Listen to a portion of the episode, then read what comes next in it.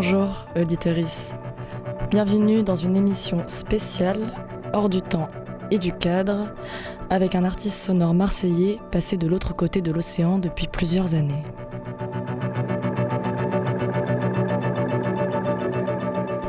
Il questionne le lien de la machine à l'humain ou l'inverse via l'expérimentation sonore dont il est difficile de définir l'étiquette.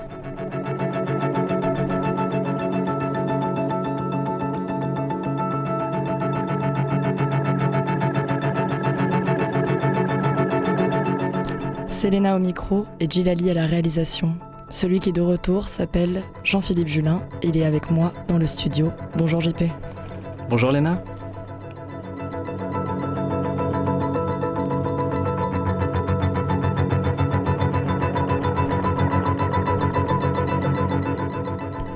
Tu es basé à Montréal et tu es financé par le Fonds de recherche du Québec Société et Culture, le FRQSC, pour composer. Ouais, c'est ça C'est ça.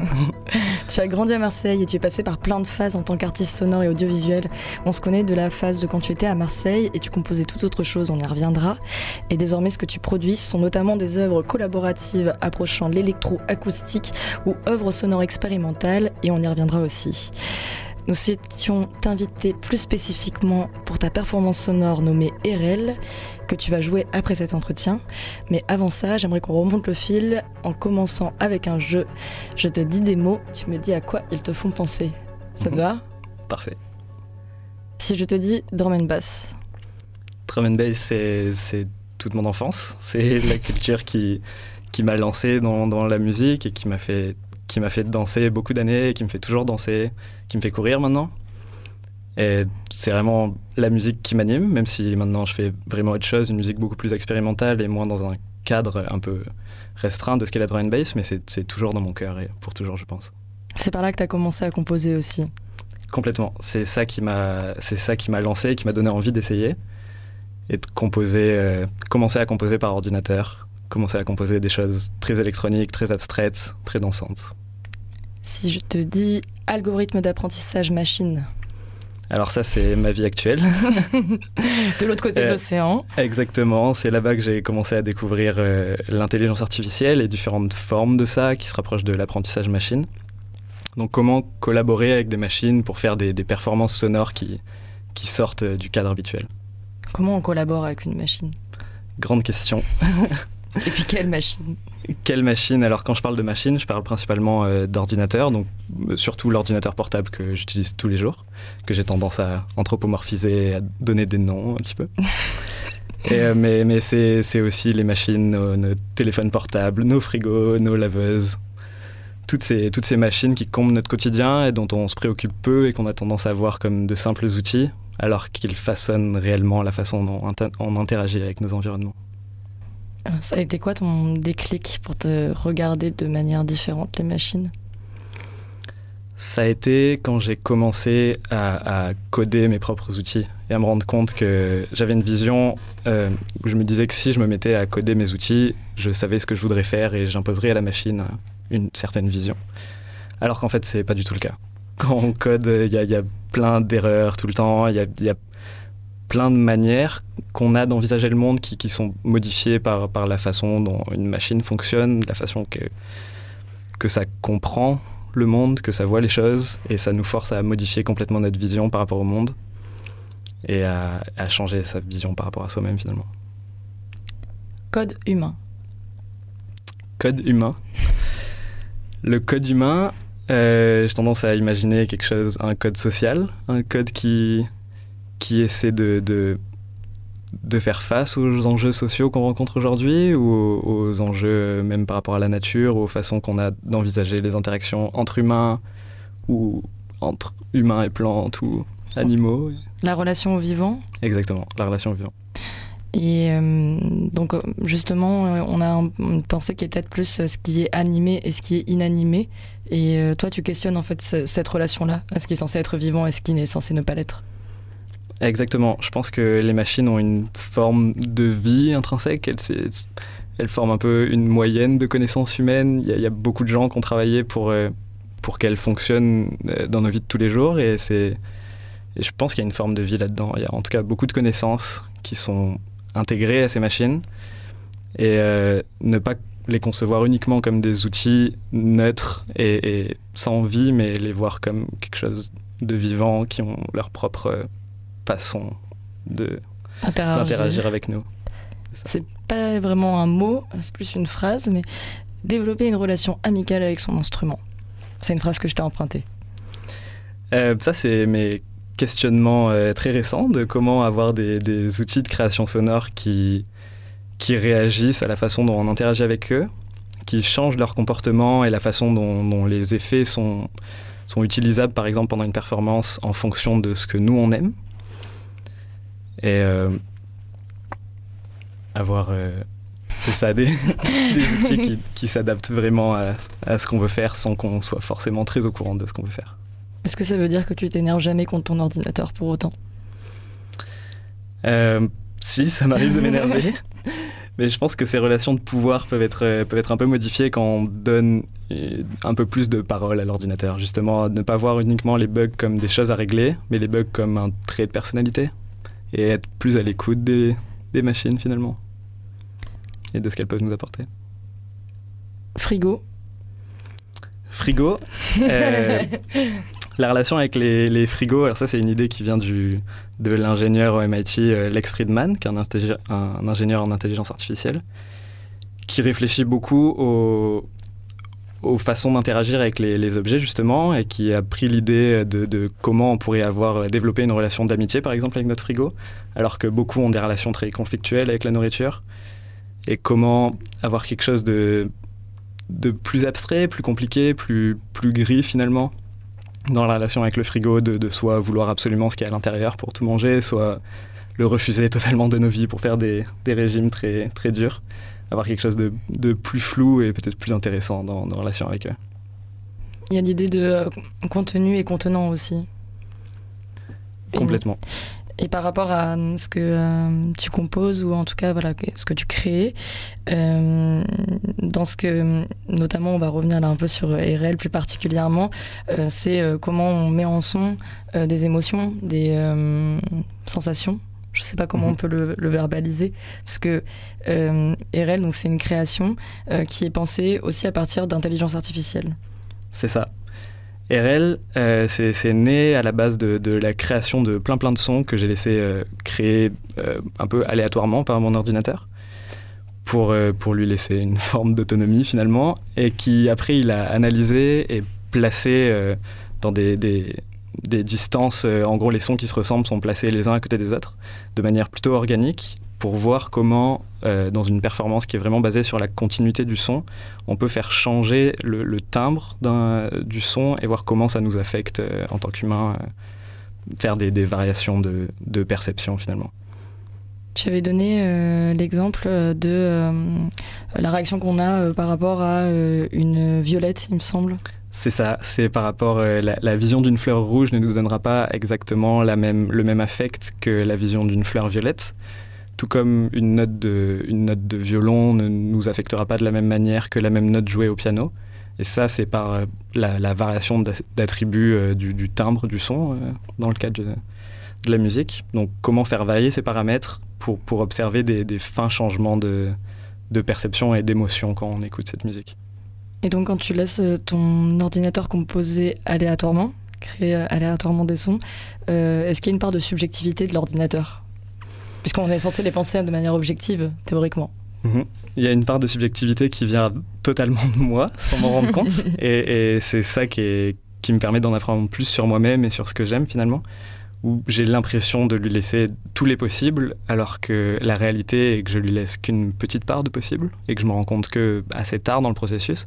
Et ça me permet d'en savoir plus sur en fait quels sont mes biais personnels, qu'est-ce que j'aime comme musique et d'essayer de finalement soit laisser plus de possibilités à l'ordinateur, soit le, un peu plus le contraindre pour faire que ce que j'aime. Et donc tu, le, tu l'amènes vers quoi? Parce que c'est quoi le, la, fin de cette pyramide de ce que tu aimes? Euh, Ce que je découvre, c'est que j'aime beaucoup la musique tonale, la musique assez abstraite, très, très longue, qui, qui, étire le temps finalement. Une musique très drone, très ambiante, dans laquelle on se perd.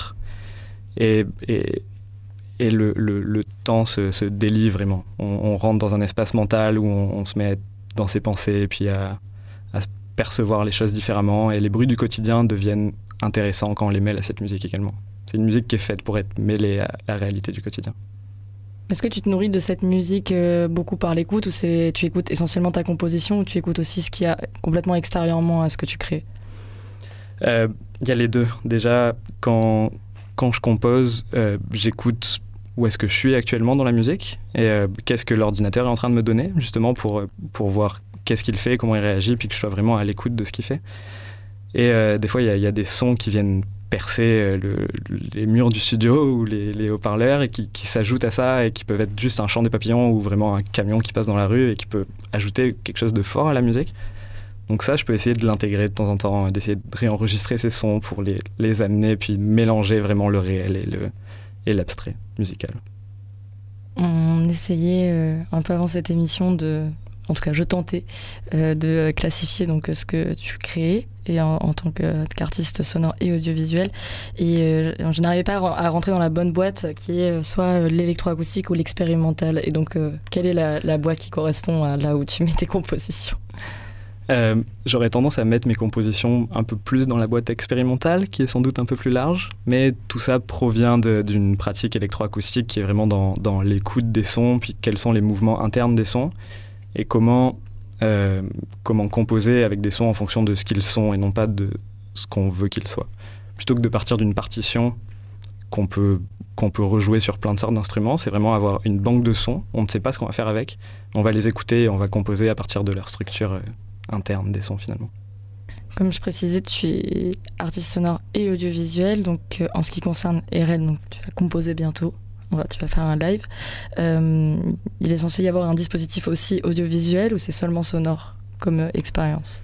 Pour l'instant, c'est seulement sonore. Euh, avec, avec un peu de, travail et de patience, j'espère le transformer en expérience audiovisuelle. Mais, mes dernières œuvres étaient très, audiovisuelles et j'ai tendance à aller vers ça également, avoir un, un, plaisir de l'oreille, mais qui, qui complété par un plaisir de la vue. Qu'est-ce qui, euh, qu'est-ce qui souvent est associé du coup à ce que tu euh, crées d'un point de vue sonore? D'un point de vue sonore, c'est beaucoup de, de l'ambiance et du drone. Et euh, ce qui accompagne visuellement, tu, tu l'associes à quoi en général? Ça, ça, dépend du projet. le, le, dernier était des, des, formes très abstraites où des, des algorithmes d'intelligence artificielle réorganisaient des, des, pixels en continu. Donc ils essayaient de trier les pixels rouges avec les, les, pixels rouges, les pixels verts avec les pixels verts. Et, ça faisait une espèce de, de, tâche informe en mouvement continu. Et cette tâche informe euh, choisissait quel son allait bien avec elle. Et ça faisait quelque chose de très très abstrait, très très violent et doux à la fois. Et euh, c'est ça, j'aime beaucoup le, principe de laisser les, les ordinateurs faire un peu ce qu'ils veulent. Bon, aujourd'hui, tu vas avoir tout de même un peu de contrôle sur ta bête euh, d'ordinateur, puisque tu vas composer. Donc, a priori, il y aura en tout cas une collaboration entre vous deux. Euh, quoi, on va s'attendre là tout de suite? Là, on peut s'attendre à une, une sorte euh, d'improvisation sonore dans laquelle j'ai un peu une idée de ce que j'aimerais faire, mais ça va dépendre de ce que mon ordinateur décide de faire aujourd'hui et comment il m'accompagne dans ce processus. Mais j'ai assez confiance dans ça. Ok, bah c'est parti.